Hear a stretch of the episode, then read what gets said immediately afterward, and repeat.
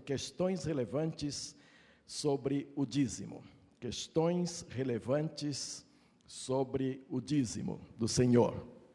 E tomo por base um texto do Novo Testamento, Hebreus 7, 1 e 2a, onde está escrito assim: Este Melquisedeque, rei de Salém, sacerdote do Deus Altíssimo, que saiu ao encontro de Abrão, quando este regressava da matança dos reis e o abençoou, para quem Abrão separou o dízimo de tudo.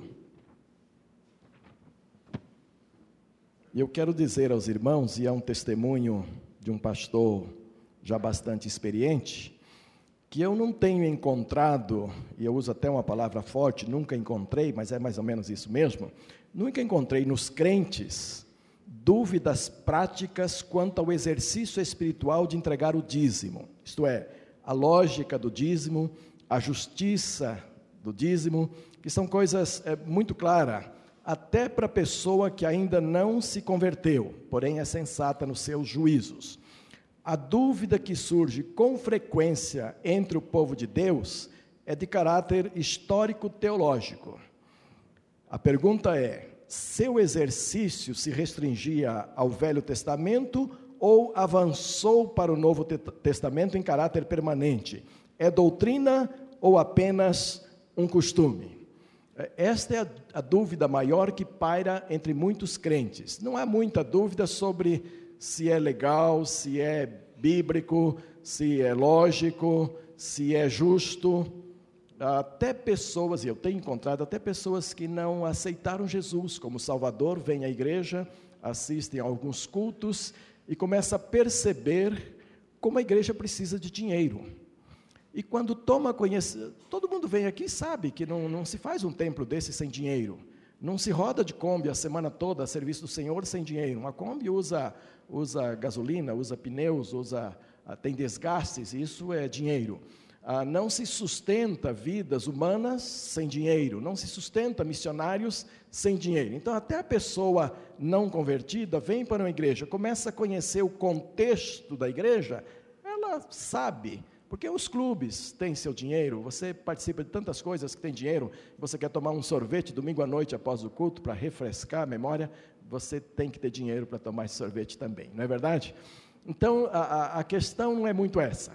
Também o pessoal entende a lógica do dízimo. O dízimo é justo, né? Dízimo é 10% de, de todo mundo. Então não há aquele, aquele dizimista que seja o bom na igreja e aquela dizimista que dá só um pouquinho e, portanto, não é importante. Não tem essa comparação, que é 10%. Todo mundo dá 10%, e isso coloca assim uma bandeja de justiça para todo mundo igual, de forma igual. Participamos uh, equitativamente igual todos nós, não é? Agora, há crentes que são incrédulos da palavra. Essa é outra história. Eu falei, eu nunca encontrei crentes, crentes que crê na palavra, que respeita a palavra, que obedece a palavra, que, re, que tem a palavra como regra de sua fé. Mas há crentes que são incrédulos sobre a palavra. E aí não só diz, mas tantas outras coisas, eles não veem com bons olhos, embora estejam vendo a palavra de Deus, mas aí já é uma outra história. De repente, entre esses, falta ainda a conversão mesmo, a coisa básica para se começar uma vida com o Senhor Jesus Cristo. E nós não temos como impedir que na igreja do Senhor também haja pessoas não convertidas.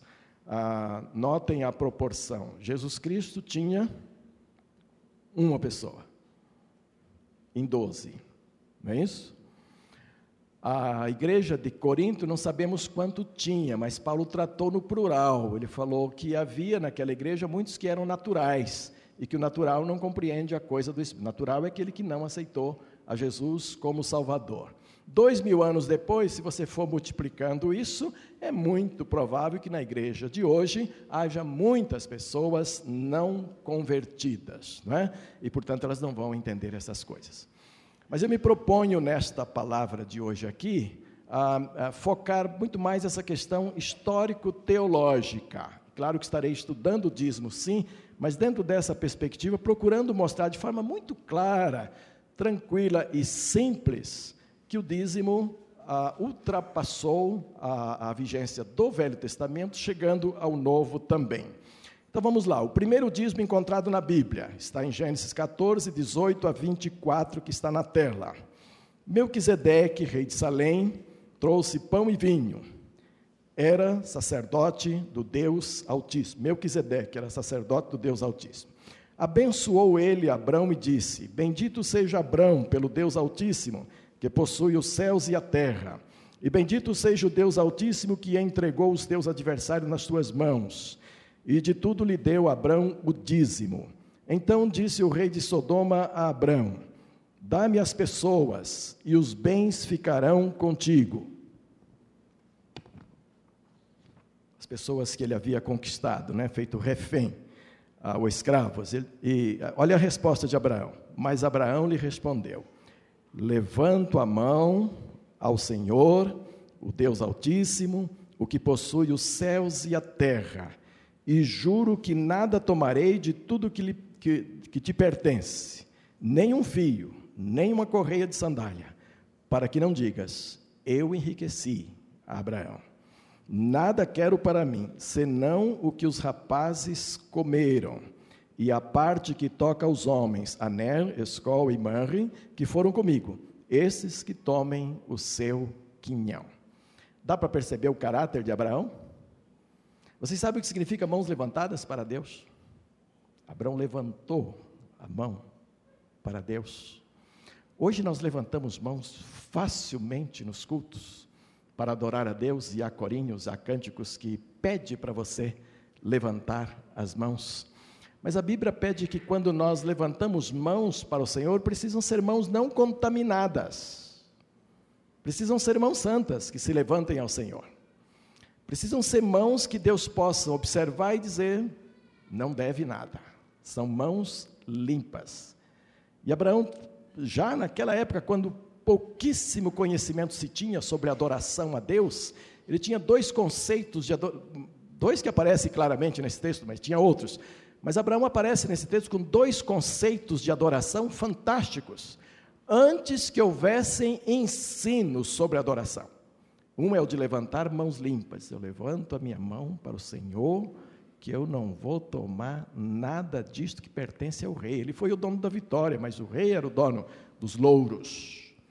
E quando o rei chega e diz: leva para você a bens e tudo, só me deixa os homens. Não, senhor, eu só ganhei a luta, mas ganhei por você, rei.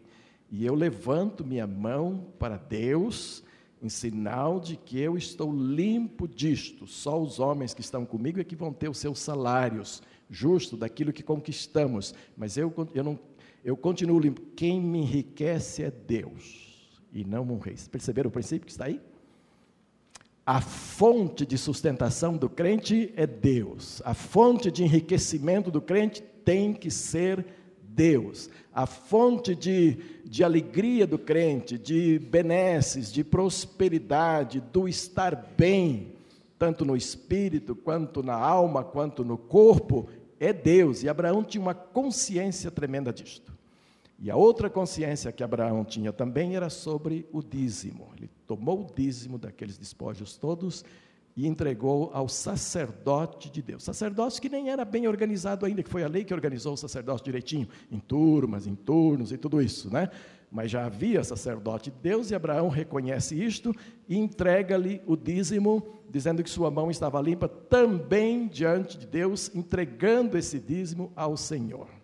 Meus irmãos, aqui tem coisas profundas sobre o Evangelho, porque ah, em Abraão Deus estabeleceu o que os estudiosos chamam de proto-evangelho. O que é proto? Está na minha pastoral, né? Proto-evangelho. É o primeiro evangelho. As primeiras manifestações do evangelho apareceram exatamente em Abraão. Por isso que Abraão é muito usado em Gálatas e muito usado em Hebreus, que são livros que comparam as sombras das coisas que Deus estava ensinando com as realidades agora do Novo Testamento. E ele então nos ensina isto. Mas eu quero analisar este dízimo de Abraão dado aqui para Melquisedeque. Primeiro, foi voluntário. Até parece que nasceu no, voluntariamente no coração de Abraão, porque não havia muito ensino a este respeito. Naqueles, naqueles tempos, a adoração surgia como que voluntariamente, uma parte aqui, uma parte ali, um adorador aqui, outro adorador ali, e as coisas foram se formando no sentido de adorar a Deus. E a impressão que nos passa é que Abraão ah, voluntariamente separou aquele dízimo e foi levar para Melquisedeque. E o dízimo precisa ser voluntário. O dízimo do Novo Testamento, o dízimo na era da graça, o dízimo que nós praticamos hoje, ele é, de fato, voluntário mesmo. Né? Ah, foi dado em reconhecimento da sua mordomia. Quando ele diz, eu levanto minha mão para Deus, é Ele que me dá a vitória, é Ele que me sustenta, é Ele que me enriquece, e eu não quero homem me enriquecendo, não quero favores de homens, ele está dizendo que ele é um mordomo desse Deus que o enriquece. Fico imaginando hoje como os servos de Deus perdem essa noção tão facilmente. Daqui para frente, amados, o que a gente vai ver de, de pastores se reunindo com políticos atrás de benesses é brincadeira. E até tempos atrás, pastor Batista não entrava nessa. Não entrava. E eu tenho esta formação, porque eu tenho 40 anos de ministério batista, e a gente não entrava nisso. Mas hoje, hoje, até pastores batistas vão atrás de deputados, atrás de senadores, atrás de todo mundo, para benesses, para cargos. Nesta lista que saiu aí na Veja, que não está completa ainda, há uma porção de pastores envolvidos nesse negócio, uma porção de evangélicos querendo buscar bênção oferecidas pelos homens. Que vergonha! Que vergonha não poder levantar a mão para Deus e saber que Deus cuida de nós, que Deus é que nos enriquece, que dependemos somente dEle. Para que os irmãos saibam, eu não vou a essas reuniões, eu não vou a café de manhã de políticos. Político não fala aqui no nosso púlpito, desde que eu estou aqui, 17 anos. Não fala, e alguns já disseram que eu já estou ultrapassado, nessa... não vão falar ainda. Um dia esse púlpito será entregue para um sucessor e aí ele saberá, mas enquanto eu estiver no púlpito, enquanto eu for o pastor da político, não vem falar aqui. Sou apolítico? Não. Nós vamos ter que ter, nesta eleição próxima agora, um voto extremamente consciente, um voto extremamente cristão, um voto extremamente orado e buscado a vontade do Senhor. Por exemplo, desses nomes todos que estão aí, amados, por favor, nenhum deles merece voto de ninguém. Isso não é, isso não é não perdoar pessoas não. A gente precisa perdoá-los, sim. E especialmente aqueles que se arrependerem, mudar de vida. Mas já votar agora para que volte aos cargos e, e a roubalheira nenhum merece voto de crente nenhum. Mesmo aqueles crentes, porque irmão não vota irmão nesse momento, vota naquele que Deus manda, ainda mais esse tipo de irmão, que compromete a nossa moralidade, compromete a imagem da igreja do Senhor Jesus. Abraão dá aqui um grande exemplo de que o crente tem que aprender a depender de Deus e ser fiel a Ele. Ele é que nos enriquece, Ele é que nos dá a prosperidade.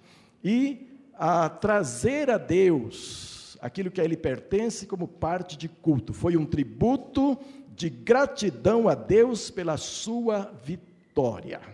Tem gente que tem vitória na vida e até crente e começa a se esnobar na sua vitória. Graças aos meus estudos eu consigo isto, isto, isto. Graças ao meu intelecto, à minha sabedoria, eu consigo isso. Outros é na força do braço. Graças ao meu braço, eu consegui tudo isso. E se esquecem de Deus. É verdade que Deus usa o seu conhecimento, é verdade que Deus usa a sua capacidade intelectual, é verdade que Deus usa a sua força, é verdade que Deus usa a sua inteligência, a sabedoria, Deus usa tudo.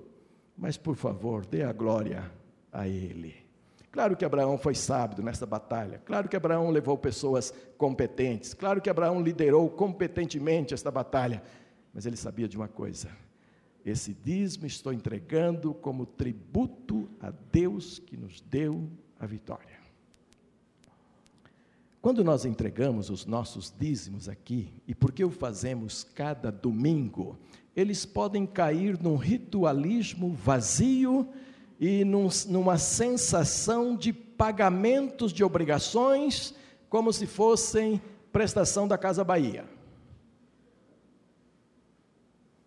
Um dia eu falei isso, eu falei uma casa que não existia mais, e aí vocês riram. Acho que Bahia ainda existe, né? Então, como se fosse prestação da Casa Bahia. Não é assim. Nós não trazemos prestações ao nosso Deus aqui, nós não pagamos prestações ao nosso Deus. Nós trazemos aqui tributo de louvor ao nosso Deus que nos sustenta cada dia, que nos dá saúde, que nos dá sabedoria, que nos capacita a realizar as obras que realizamos. E esse foi o dízimo de Abraão, foi um ato de adoração a Deus. Eu gosto do sistema que fazemos. Fui pregar em Portugal e lá o sistema não é esse. Ninguém vem à frente trazer o seu dízimo. A sacolinha passa nos bancos, e é incrível como o português, não sei se tem aqui, mas lá em aqui eles não são, eles são abertos, mas lá são mão de vaca, um negócio sério. Só cai moedas na sacolinha, trim, trim, trim, trim, o tempo todo. Só moedas. A igreja toda pingando aquelas moedas. Se adora a Deus, adora, porque o adorar está no coração. Mas eu acho bonito quando o irmão se levanta lá do último banco e vem e caminha tudo isso aqui, e vem aqui à frente trazendo seu dízimo e volta por aqui e volta no seu último lugar lá e senta-se.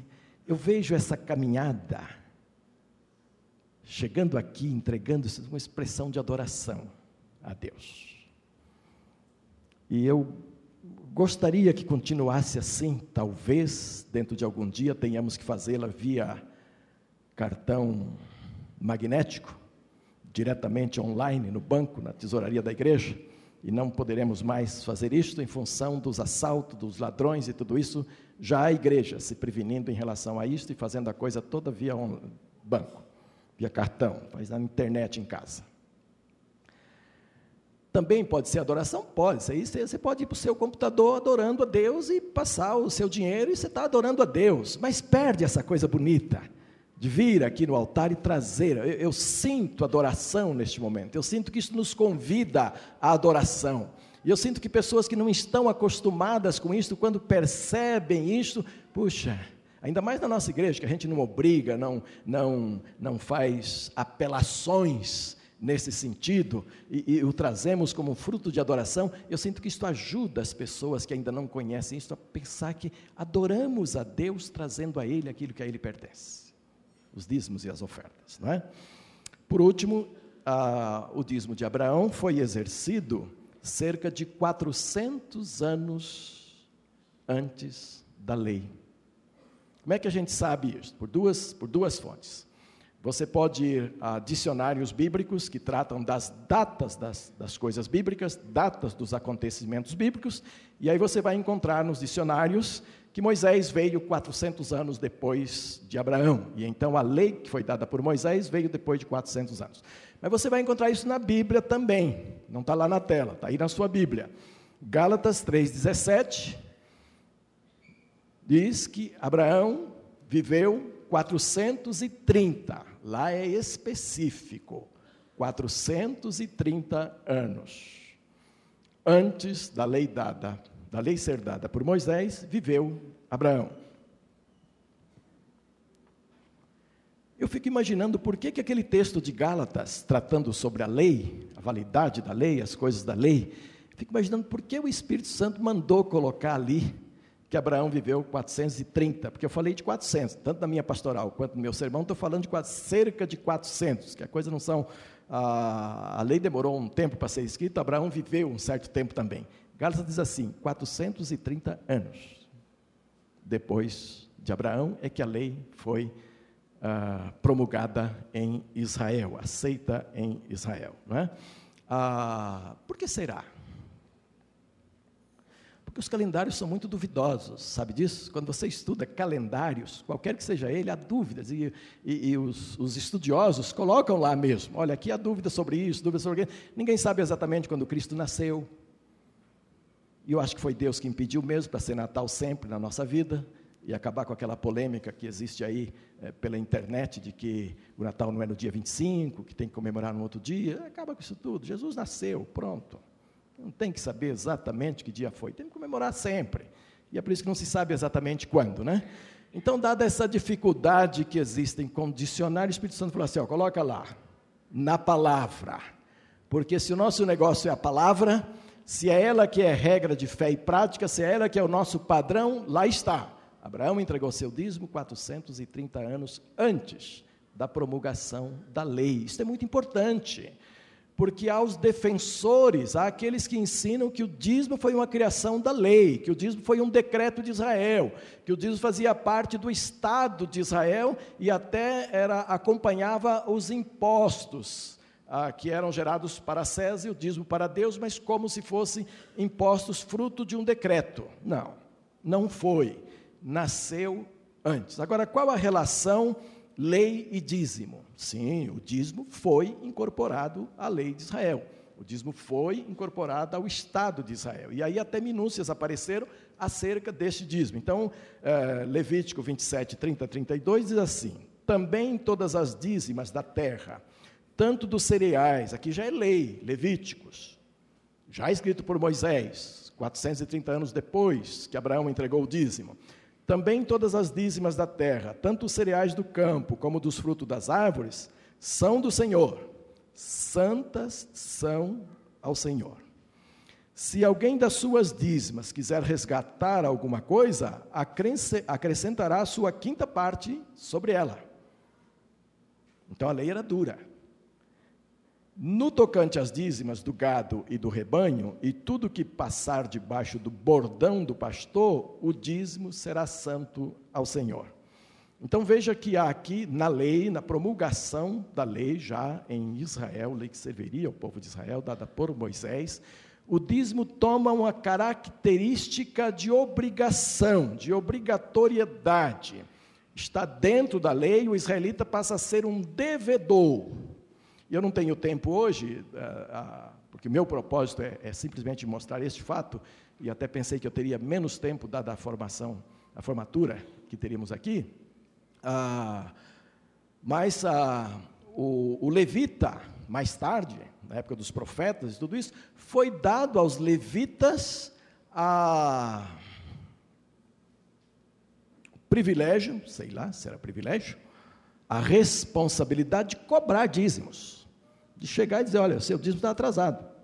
Nós estamos precisando aqui, para os levitas viviam dos dízimos. Então, olha, nós estamos precisando do seu dízimo aqui para cá do Senhor. E, e havia cobranças mesmo do dízimo. Então, isso era matéria de lei mesmo, determinada em lei, projetos de lei. Né?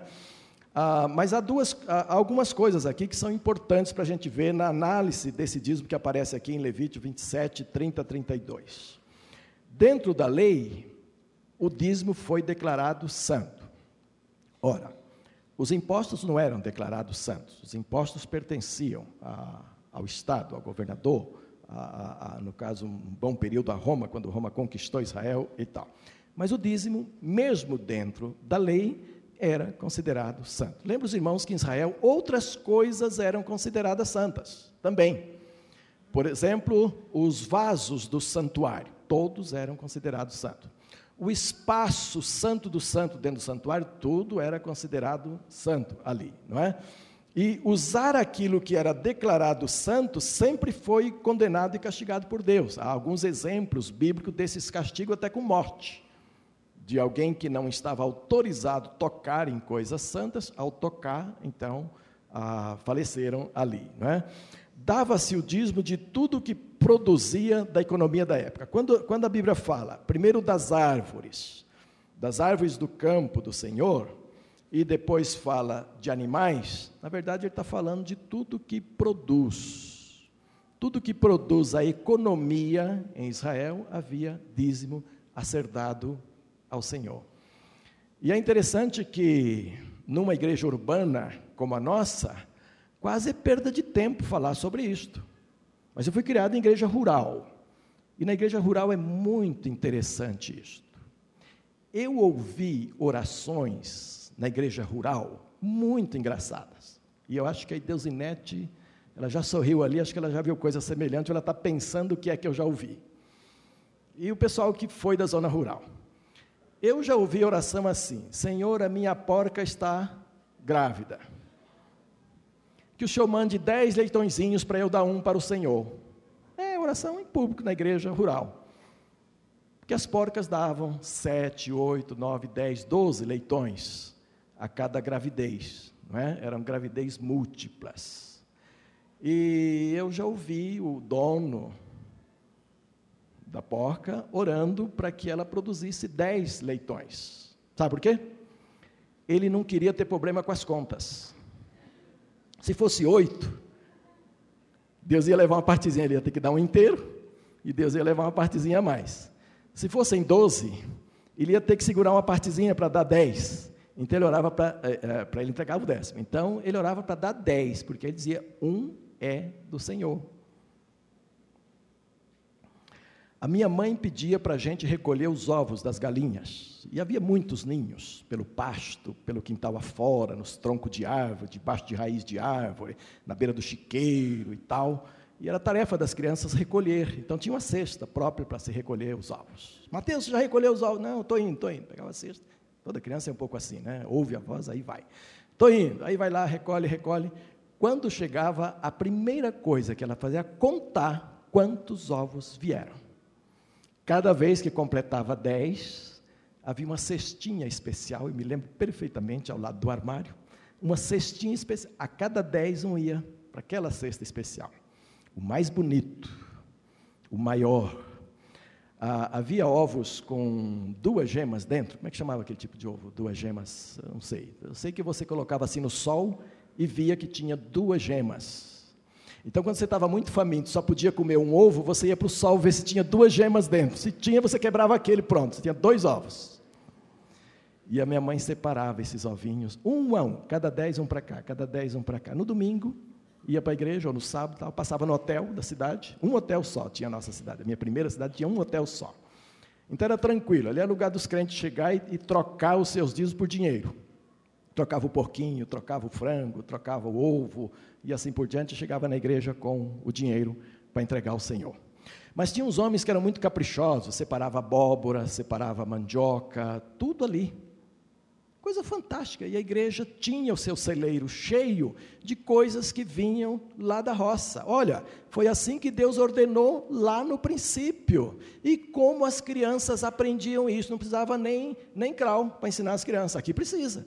Lá não precisava, porque aprendia a fazer as contas ali. É, é tem 10, é um para lá, nove para cá. Tem 10, é um para lá. E as crianças aprendiam sobre o dízimo assim, participando da vida da família, separando esses dízimos para o Senhor. Agora, conheci um homem que orava assim: Senhor, se a minha lavoura der tantas sacas, eu lhe darei o dízimo. Aí que um senhor que está rindo já, porque está vendo, é assim que acontece na lavoura. Aí não dava tantas sacas dava menos, e ele não dava dízimo. Era o Jacó. Se o Senhor me abençoar, se o Senhor fizer. Mas é interessante que esse homem tinha, eh, sabia bem a média de um alqueire, por exemplo, um alqueire de arroz, quantas sacas produz, sabia bem a média. Aí ele jogava a mais a média. Senhor, se der tantas sacas, eu lhe daria. Não dava, dava um arroz bonito, fantástico, elogiado pelos vizinhos, mas não dava o tanto de sacas que ele pediu. Aí ele explicava para a igreja: é, não deu, a lavoura não deu o que eu queria. Esse homem queria ser dizimista? Não. Esse homem tinha convicções bíblicas de que Deus tinha 10% da lavoura dele? Não tinha, nenhuma. Sempre colheu abaixo do que planejou. E não foi dizimista por muito tempo na sua vida. Não? É? Muito bem, amados. Ah, o dízimo no Novo Testamento. Sobre dízimo no velho, lei e tudo isso, tem muita coisa que não está, tem muitos textos. Vai lá para os profetas, eh, provérbios também falam, vai por aí afora, não é? Eu estou pulando logo para o Novo Testamento. O dízimo no Novo Testamento. Mateus 23, 23, Jesus diz assim: Ai de vós, escribas e fariseus hipócritas, porque dais o dízimo da hortelã, do endro e do cominho, e tendes negligenciado os preceitos mais importantes da lei a justiça, a misericórdia e a fé. Devis, porém, fazer estas coisas sem omitir aquelas. Por incrível que pareça, há muita gente que usa este versículo aqui para dizer que Jesus aboliu o dízimo lá dos fariseus. Espera aí, é isso que está dito aqui? Não é preciso ser catedrático em português para entender isso aqui. Nem é preciso ser teólogo profundo para ver o que está dito aqui. Então, uma análise simples do texto nos leva à seguinte coisa: primeiro, o Senhor Jesus está dando uma repreensão sincera aos fariseus que davam dízimo. Sim. E você pensa que quem dá o dízimo não precisa de repreensão do Senhor? Só porque dá o dízimo? Precisa sim. Precisa. Às vezes damos o dízimo e falhamos em tantas outras coisas importantes. E aí precisamos de repreensão. Era o caso específico dos judeus, eles davam desses fariseus. Eles davam dízimo até de hortelã, endro e cominho. O que são isso? Ervas de hortaliças, que se vende em maços, baratíssimo. Eu vou fazer uma hortinha na casa que estou construindo para ter minhas coisinhas ali, muita gente gosta. Para mim vai servir também de terapia ocupacional, né?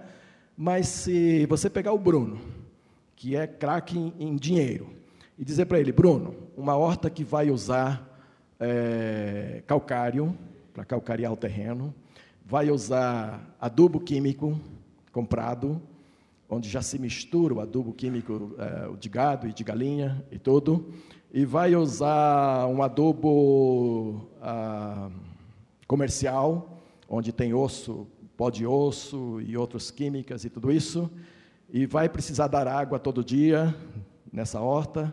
Água sempre se dá depois das seis da tarde para a terra absorver, porque se você der cedo, água, o calor leva, e de tarde você tem que dar de novo.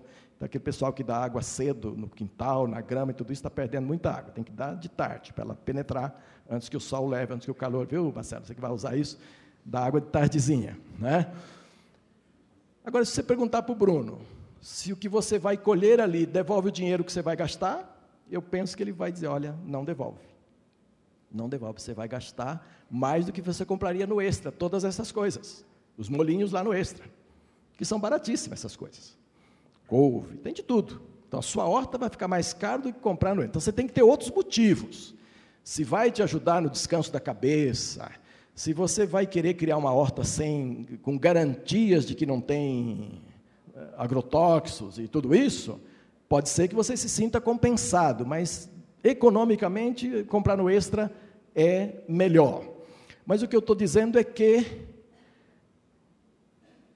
como é que eu vou dizimar essa horta? Deveria? Deveria. Aí eu precisaria contratar um sujeito como Bruno para fazer as contas para mim. Quanto você gastou de investimento? X. Quanto você vendeu? Quanto você comeu? O que você comeu custaria quanto em cada lugar? Custaria X. Aí faz as contas, ok, eu tenho que dar dízimo X. O não, você vai dar dízimo do, do bruto. Quantos molhos você colheu? Quanto vale isso no mercado? Vale X. Então é esse dízimo que você tem que dar. Daria uma confusão enorme para se chegar lá onde deve. Mas o judeu tinha esta consciência a consciência foi a tal ponto que essas pequeninas coisas de hortaliças também se dizimam. Só que eles levaram então uma repreensão. Junto com esta repreensão veio uma afirmação do dízimo no período da graça. Na pastoral eu estou chamando de que Jesus sancionou o dízimo para a era da graça, para a era que ele veio estabelecer né, porque ele, ele validou o dízimo ali, era como se fosse uma sanção. Olha, o dízimo teve esta função antes da lei, teve uma função na lei de obrigatoriedade e agora tem uma função também. Ele deu como que um alarg... além disso, ele trouxe um alargamento da visão religiosa sobre virtudes cristãs a serem praticadas pelos seguidores do Senhor Jesus. Havia virtudes que a lei também requeria e que o Senhor queria que estivesse presente na vida deles e que eles não praticavam. A misericórdia, a fé, a justiça, eles não se preocupavam muito com essa questão, mas chegar no templo com os molhozinhos na mão chegavam. Eles se preocupavam mais com uma questão que era concreta, que era visível, do que aquela que era mais abstrata, que não era tão visível pelas pessoas, mas que ele tinha que praticar. Às vezes você pratica um ato de misericórdia e só a pessoa que recebeu é que vai saber dessa sua misericórdia. Agora, quando você vem aqui na frente trazer o dízimo, todo mundo está vendo que você está entregando o dízimo, é um pouco diferente, percebe? Aí Jesus vai em cima disso e disse: Olha, fariseus, não é só endro, cominho e hortelã que você vai trazer, não. Não são só coisas que o povo vai ver, não. Há muitas coisas na vida cristã que também precisam ser praticadas para se ter consciência de que de fato você serve a Deus. Eu conheci um sujeito, na minha adolescência, quando eu estava me transferindo da igreja presbiteriana para a igreja batista, havia um sujeito problemático nas assembleias da igreja. Antigamente a assembleia de batista era um negócio sério, parece que o pessoal nem convertido era. A coisa pegava mesmo. E esse sujeito criava problema com quase tudo. Todo mundo vinha para a assembleia assim. Que hora que o senhor Luiz vai falar, hein? Porque quando o senhor Luiz ficava em pé, não tinha microfone não, mas ficava em pé ali no meio, para falar, o pau corria solto, um negócio sério. Mas este homem era tão zeloso no dízimo, tão zeloso no dízimo, que ele só entregava notas novas no seu dízimo. Quando vinha o pagamento dele, ele ia na cidade, trocava dinheiro, notas, os 10% tinha que vir só notas novas. E um dia ele deu uma exortação à igreja. Como é o dízimo que você traz para o Senhor? Tem gente aqui que traz dízimo empoeirado, tem gente aqui que traz dízimo cheio de poeira, ah, notas amassadas, parecendo bêbados. É esse dízimo que Deus merece? e aí mostrou as notas novinhas. Diz para o Senhor se traz assim, notas novas. Depois que ele acabou o discurso, o irmão sentou perto dele e falou assim: língua para o Senhor também precisa ser nova, precisa ser renovada. Ah, sua língua. Eu não tinha pensado nisso, eu pensei que língua é para descer o pau mesmo, entendeu? Ele não estava errado, era um zelo, não, não havia nada de errado trocar notas novas, mas exaltar-se em cima disto, havia. Dizer que o dízimo dele é melhor do que os outros porque eram notas novas, havia. E, infelizmente, um dia um irmão sentou perto, e a partir daquele dia não se ouviu mais sobre as notas novas. Ele continuou dando, mas não se ouviu mais a respeito. Ele aprendeu que não podia se exaltar em cima ah, disto, né? Ah, essa, esse alargamento da visão é que é necessário. É que é necessário. Um pastor, na última reunião que eu estive aqui no Distrito Federal, um pastor encostou-se em mim e disse assim: Pastor, eu ouvi, conheço um pouco da terceira igreja, mas agora eu ouvi que vocês estão pagando 60 mil por mês da nova sede. Disse, não, nós não estamos pagando isso ainda, mas nós vamos pagar isso daqui a uns dias. Daqui a uns dias estaremos pagando 60. Agora é um pouquinho menos, mas é quase isso diferença é pouco. Em outubro nós vamos começar a pagar 60. Aí ele falou assim, e, e também a pessoa que me falou disse que vocês sustentam uma porção de missionários. É, sustentamos alguns. Se sustentar muito mais, mas sustentamos alguns. Uns 16 a gente sustenta e tal. É, e eu ouvi lá na faculdade também que vocês contribuem, que tem muito alunos e que alunos também têm parte de bolsa. Tem. E o povo lá dá todo esse dízimo. Era essa que ele queria fazer. E o povo lá dá todo esse dízimo, tudo isso sai de dízimo. Eu disse: olha, sai de dízimo e também de ofertas. Que o nosso povo não dá só dízimo, dá também ofertas. Só na minha igreja não. Na minha igreja eu só prego dízimo e tem que viver do dízimo. E eu tenho certeza que se na sua igreja todos dessem o dízimo, vocês pagariam a mesma coisa do que está pagando com as ofertas. O irmão está coberto de razão. Se todo mundo lá desse dízimo, nós pregaríamos as ofertas para que todos fossem dizimistas e ofertantes, e aí faríamos muito mais do que estamos fazendo hoje, porque ofertas também são bíblicas, também é ensinada pela mesma Bíblia. Mas hoje eu não vou tratar de oferta, talvez na formatura do Kids a gente trata, entendeu? Já que ficou para frente, né? Ah, mas esse alargamento da visão, o judeu tinha visão extremamente estreita, ele dava o dízimo e podia bater no peito. Eu não sou como os demais, porque eu dou o dízimo jejum e faço três orações por dia. O Senhor já está justificado. Né? Então, o cristão, o crente neotestamentário, que vive na época da graça, precisa viver além da justiça farisaica. Precisa ir além desse estreitamento de, de justificativas. E é isso que Jesus quis impingir naqueles fariseus. Olha, vocês têm que ir além, têm que entender que há muito mais. Mas Jesus não rejeitou aqui o dízimo. Quando ele diz assim, olha, a justiça, a fé e a misericórdia e a fé. Devias, porém, fazer estas coisas, olha, muito claro, quais estas coisas? As que estão próximas. E o que é que está próximo de estas coisas? A justiça, misericórdia e a fé. Então, vocês deviam exercer justiça, misericórdia e fé. Mas parou aí? Não. Devias, porém, fazer estas coisas sem omitir aquelas. Quais aquelas? O dízimo do endro, da hortelã, do cominho, do porquinho, da porquinha, do ovinho, do franguinho, tudo que se produz riqueza, tudo que significa economia. E é isso que nossas crianças aprendem lá no Kids. Maravilha, uma benção. Mas é isso que o Senhor Jesus ensinou. Então ele, ele, ele sancionou, deu legalidade para que na era da graça o dízimo pudesse ser dado. E Hebreus 7, 1 a 10, um texto meio longo, mas vamos passar porque ele é muito significativo, e é com ele que eu comecei a pregar hoje de manhã. Porque este Melquisedeque, rei de Salém, sacerdote do Deus Altíssimo, que saiu ao encontro de Abrão, quando voltava da matança dos reis e o abençoou, para o qual Abrão separou o dízimo de tudo. Primeiramente se interpreta rei de justiça, depois também rei de Salém, ou seja, rei de paz, e esta é uma das razões porque ah, Abraão entendeu dar o dízimo a este homem, sem pai, sem mãe, sem genealogia, que não teve princípio de dias, nem fim de existência, entretanto, feito semelhante ao Filho de Deus, permanece sacerdote perpetuamente. Considerai, pois, como era grande esse, a quem Abraão, o patriarca, pagou o dízimo tirado dos melhores despojos. Ora, os que dentre os filhos de Levi recebem o sacerdócio têm o mandamento de recolher. Lembra que eu falei que na lei ah, tinha o direito de cobrar? Então, Hebreus está se reportando isso aqui. Que lá na lei, os filhos de Levi, a tribo de Levi, tinha ah, o mandamento de recolher, de acordo com a lei, os dízimos do povo, ou seja, dos seus irmãos, embora tenham estes descendidos de Abraão. Entretanto, aquele cuja genealogia não se inclui entre eles, recebeu o dízimo de Abraão e abençoou o que tinha as promessas.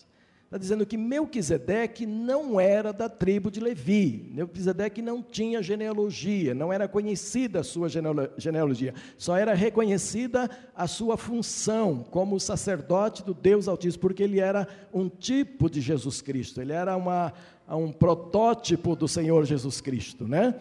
E, ah, evidentemente, olha, olha a clareza do texto evidentemente é fora de qualquer dúvida que o inferior é abençoado pelo superior. Aliás, aqui são homens mortais os que recebem dízimos, levitas. Porém, ali, aquele de quem se testifica que vive. E por assim dizer, também Levi, que recebe dízimo, pagou-os na pessoa de Abraão. Porque aquele que, porque aquele ainda não tinha sido gerado pelo seu pai quando Melquisedeque saiu ao encontro deste. Acabou aqui meu texto? Tem mais lá? Então houve alguma falha aqui, eu não, não, não pude ver. Ah, quem tiver com Hebreus aberto aí, no 7 a 10, ou eu pulei, não sei, há um lugar que diz que entregamos a, a Jesus Cristo, que aquele entregou a Melquisedeque mas nós agora, quem recebe dízimo agora é o Senhor Jesus Cristo. Nesse texto, em algum lugar, houve. Ah, não é o 8, o 8 diz: Aliás, aqui são homens mortais os que recebem dízimo, porém ali, aquele de quem se testifica que vive. Quem achou? Hã? No 8 mesmo? Como é que está o 8 diferentemente do que está aqui, eu, eu, sei que houve qualquer coisa aqui. Diz que Cristo é quem recebe dízimo hoje. É isso? Os irmãos têm isso aí? Que o dízimo dado em Hebreus, dado na época de Hebreus, na época da graça, da graça era dado a Cristo Jesus?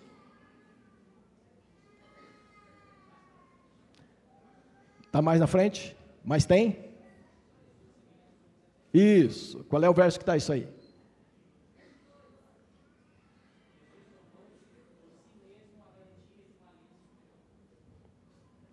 Bom, deixa eu ver alguma coisa aqui. Ah, na minha análise, eu sei que está lá em algum lugar, e eu vou ficar devendo aqui, eu quero que os irmãos achem. 22. Tem gente para ficar de pé e ler em voz alta aí, para todo mundo ler, ou vem aqui no microfone? Pastor Josué, deixa eu ver se a sua voz é boa mesmo. Isso. Então ele está discutindo aliança e dizendo que aqui nós entregamos a Jesus, que foi fiador desta nova aliança. Na, na análise que eu faço, diz assim: esse texto todo está mostrando a superioridade do sacerdócio de Cristo sobre a velha dispensação. É isso, Hebreus todo. O livro de Hebreus inteiro mostra a superioridade de Cristo como sacerdote a todo o sistema veterotestamentário, né, sobre a velha dispensação. Coloca Melquisedeque como figura de Cristo. E se Abraão tinha razão em dar o dízimo a Melquisedeque, muito mais tem o crente hoje de entregá-lo ao Senhor Jesus via igreja do Senhor. Esta é a, a compreensão ali. Agora, eu quero ir um pouquinho mais além disso. Se a igreja hoje recebe dízimos devidamente efetivados pelo Senhor Jesus Cristo, devidamente sancionados pelo Senhor Jesus Cristo, e Ele, Jesus Cristo, é a quem de fato ah, tentamos entregar os nossos dízimos via igreja, imagine a responsabilidade, o privilégio e a responsabilidade que cai sobre nós. O privilégio de Abraão foi tão alto que ele diz: Eu levanto minhas mãos para o Senhor, que nada tomarei de você, porque quem me enriquece é Deus, e eu estou entregando os dízimos a você, a sacerdote do Deus Altíssimo. Para nós, hoje, nós entregamos à igreja, a igreja administra, e cabe à igreja realizar a obra do Senhor Jesus Cristo. Lembra que os anjos quiseram fazer, ele deixou para nós, a igreja realizar nós realizamos a obra que o Senhor Jesus Cristo nos deu com dons, com talentos, com inteligência, e porque estamos na terra realizando esta obra, nós a realizamos com dinheiro. Se a gente tivesse realizando num outro planeta, talvez não precisaríamos de dinheiro. Mas como estamos aqui na terra e toda transição aqui na terra ah, que envolve negócios, que envolve pagamentos, que envolve dívidas, que envolve contratos, que envolve compromisso, envolve dinheiro. E este foi o projeto de Deus para a igreja. Deus tem muitos projetos. Para a sustentação da igreja, este foi o projeto: dízimos e ofertas alçadas. Agora, entenda os irmãos o privilégio e a responsabilidade que é lidar com o dinheiro do Senhor. Então, os nossos homens que cuidam da parte de finanças, que recebem esses dízimos, que administram esses dízimos, têm grande responsabilidade perante a igreja e perante o Senhor. Mormente numa época em que a mídia está aí observando e trazendo artigos e falando e vendo, e há de fatos improbidades ah, administrativas em muitas igrejas. Em muitas igrejas. E muitas coisas ruins têm acontecido em cima dos dízimos, de ofertas para missões, dessas contribuições que nós levantamos. Eu dou graças a Deus porque estou numa igreja onde o pastor não mexe com essas coisas. E eu não quero mexer com essas coisas. Eu não quero administrar dinheiro aqui. E eu não faço mesmo, e eu não saio com cheques da igreja por aí para comprar ou para fazer ou para realizar. E nem contabilidade do dinheiro, nem depósitos, e nem retiradas. Mas nós temos homens idôneos. E nós temos conselho fiscal que examina nota por nota, documento por documento. E temos até ah, alguns que de vez em quando ficam, ficam cobrando, está faltando documento aqui, o que, que é isso e tal. E esses homens passam por meio chatos às vezes, não, senhores, não são chatos, não. São homens que têm uma responsabilidade diante de Deus por todo aquele dízimo que transita aqui e é levado para a tesouraria logo depois. Eles tratam aquilo com muita responsabilidade. E nós, a igreja, em assembleia, determinamos para onde queremos gastar esse dinheiro, de que forma vamos gastar esse dinheiro. E isto é responsabilidade. E você está numa igreja que trata isso de uma forma muito séria. Você não precisa ter desconfiança de para onde está indo o seu dízimo. Mas ainda assim, se viesse a ter desconfiança, eu ouvi um testemunho de uma pessoa um dia fantástico. Ele diz: Olha, minha obrigação, e não era da nossa igreja.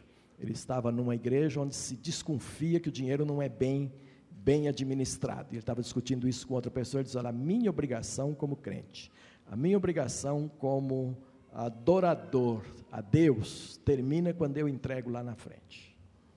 Quando eu passo o dinheiro lá, dali para frente, o que vai acontecer, não importa mais. Eu fui lá e adorei, entreguei, cumpri com o meu papel. Ele estava certinho, certinho, 100% certo?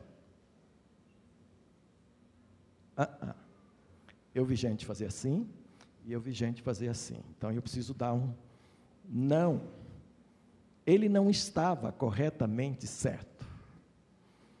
A obrigação dele, o dever dele é adorar a Deus trazendo e zelar como igreja pela manutenção, pela distribuição, pela mordomia que se faz em cima deste dízimo, era obrigação dele zelar. Daí que a democracia, até o democracia ainda é o melhor sistema, porque é onde você pode dizer, através do voto, da discussão, o que, que você quer que a igreja faça com seu dinheiro. Quando nós votamos comprar aquele terreno, foi debaixo de oração, debaixo de jejum, toda a igreja votando por unanimidade que deveríamos comprar o terreno. Não foi o pastor que impôs, o pastor falou da visão. Convenceu a igreja da visão, mostrou a visão, e a igreja disse: Estamos contigo, vamos comprar. E é por isso que a responsabilidade é toda nossa. Quero concluir, meus amados, com algumas observações lá. Jesus revogou apenas a lei cerimonial. Isso daria outro sermão, daria um, uma manhã inteira só de explicação o que é lei cerimonial, não é? Porque alguém diz, ah, mas Jesus cumpriu a lei, nós estamos debaixo da lei ainda, o dízimo era da lei e tal. Não era, mostrei claramente. O dízimo, ele voltou ao seu estágio inicial, voltou ao dízimo de Abraão agora no cristianismo, que era o proto-evangelho, voltou à mesma situação, voluntário, adorando a Deus e tudo isso como nós estamos fazendo agora. Agora, Jesus revogou uma porção de coisas. O que é que Jesus revogou? Ele revogou a lei cerimonial. Então não se mata mais cordeiro aqui para adorar, não se mata pombinhos, não se mata galinha, não se mata nada para adorar a Deus, que Jesus já morreu, ele cumpriu isto por nós. E assim cumpriu uma porção de outras coisas que eram sombras, ele é a realidade. O dízimo pertence à lei moral de propriedade. E essa lei permanece ainda. Nós temos as propriedades, nós ganhamos, nós, e a lei moral de propriedade ainda está aí. E o que, que diz a lei moral de propriedade? ela fala sobre o princípio, ela estabelece o princípio de que é Deus o dono de tudo e nós apenas mordomos seus. Esse princípio é eterno. Esse princípio Jesus não, não, não, não ele cumpriu, mas ele, ele não terminou, ele não tirou da lei. Até hoje é assim. Nós somos mordomos, Deus é dono de tudo. E quando entregamos esta parte, nós estamos dizendo que nós concordamos com Deus de que Ele é dono de tudo, nós reconhecemos e trazemos nosso dízimo como reconhecimento disso. Esse princípio não vai acabar nunca. Quando nós formos para a eternidade, muitas coisas vão mudar, mas Deus continuará o dono da eternidade também. E lá algum tipo de mordomia nós vamos exercer, porque nós vamos servi-lo com a capacidade que Deus nos der na eternidade, mas dono continua Ele e nós continuaremos mordomos do nosso Deus, cumprindo ordens ali na eternidade sobre o que vamos fazer. Naturalmente, com uma capacidade diferente de realizar as coisas. Reconhecemos e honramos a Deus quando separamos, agora note isso aqui. Reconhecemos e honramos a Deus quando separamos num ato de culto. Se não for assim, talvez você não honra a Deus. Se você apenas entrega dinheiro e isto não lhe leva à experiência com Deus, se você apenas entrega dinheiro, mas isso não tem a ver com a sua relação com Deus, talvez você não honre a Deus com isso. E pensa que o Senhor Jesus não estava vendo isto quando repreendeu aos fariseus sobre o endro, o cominho, que eles estavam levando lá? É que muitos faziam apenas para serem vistos e com isso não honravam a Deus. Tá certo? É possível hoje se entregar uma boa soma de dinheiro, de dízimo, sem honrar a Deus. E isto Deus quer corrigir. Então, lá em casa já, ao separar dízimos, ofertas para o Senhor, façamos isto como culto a Deus. Porque se não for culto, não vai honrá-lo no sentido de que ele é merecedor de culto. Vai ser útil? Vai. Se não é um dinheiro gasto, é, é, é, ganho de forma ah, irregular, fraudulenta, ele vai ser útil como dinheiro, ele vai servir para alguma transação, mas ele não te eleva ao conhecimento maior de Deus, ele não leva você a ter experiência com Deus. As experiências com Deus advêm de uma entrega fruto de culto, de louvor e adoração ao Senhor, na certeza de que o dízimo a Ele pertence. Bem, amados, a intenção desta matéria foi mostrar, como espero ter mostrado, de que o dízimo nasceu de um coração adorador 430 anos antes da lei, depois ele serviu ao Estado de Israel e ali não se sabia muito a diferença entre o, o, o Estado e a, e a igreja que adorava ao Senhor, porque o Estado era teocrático, Israel era um Estado teocrático, então os mandamentos se misturavam e o dízimo se misturou entre louvor e obrigação de lei. E depois que a lei passou, que o Senhor Jesus a cumpriu, ele sanciona o dízimo e o livro de Hebreus sanciona com essa pureza que nós vimos aqui, com essa exaltação, mostrando ser hoje uma adoração ainda superior, porque fazemos ao Cristo e não a um sacerdote dele, mas ao Senhor da igreja que tem uma missão a cumprir junto com a igreja. Eu queria convidá-lo a baixar a sua cabeça nesse instante e orar ao nosso Deus. Eu dizia para minha classe, a classe conhecendo a terceira hoje pela manhã, que a nossa relação com Deus, que precisa ser vista na igreja é uma relação que vai além dos ensinos propriamente dito que recebemos, mas que acima disto reflita a, o fruto da sua experiência com as ordens de Deus, com os mandados de Deus, com aquilo que Deus deseja para a sua vida. E isso tem que ir acima da mera tradição, acima do mero costume que há entre nós. E isto se vai verificar quando nesta área de contribuir nessa área de dizimar, você de fato estiver cultuando a Deus com seu dinheiro. E a obediência, de modo que quando ele pedir mais do que o dízimo, ou pedir que você abençoe alguma pessoa até fora da igreja com seu dinheiro, você vai lá abençoá-lo em obediência ao que você está ouvindo de Deus, ao que Deus está mandando a você, naturalmente com as ofertas nesse sentido, mas a estar à disposição de Deus para abençoar conforme as ordens do Senhor. Se a gente praticasse isso com muita seriedade, com certeza, amados, nós estaríamos bem na frente de onde já chegamos, como igreja. Nós estaríamos realizando muito mais do que aquilo que estamos até hoje, e o Senhor realmente teria prazer em tudo isso, tá certo? Baixe a sua cabeça e coloque isso diante do Senhor. Pai de amor, eu quero colocar diante da tua face nesta manhã. Ah,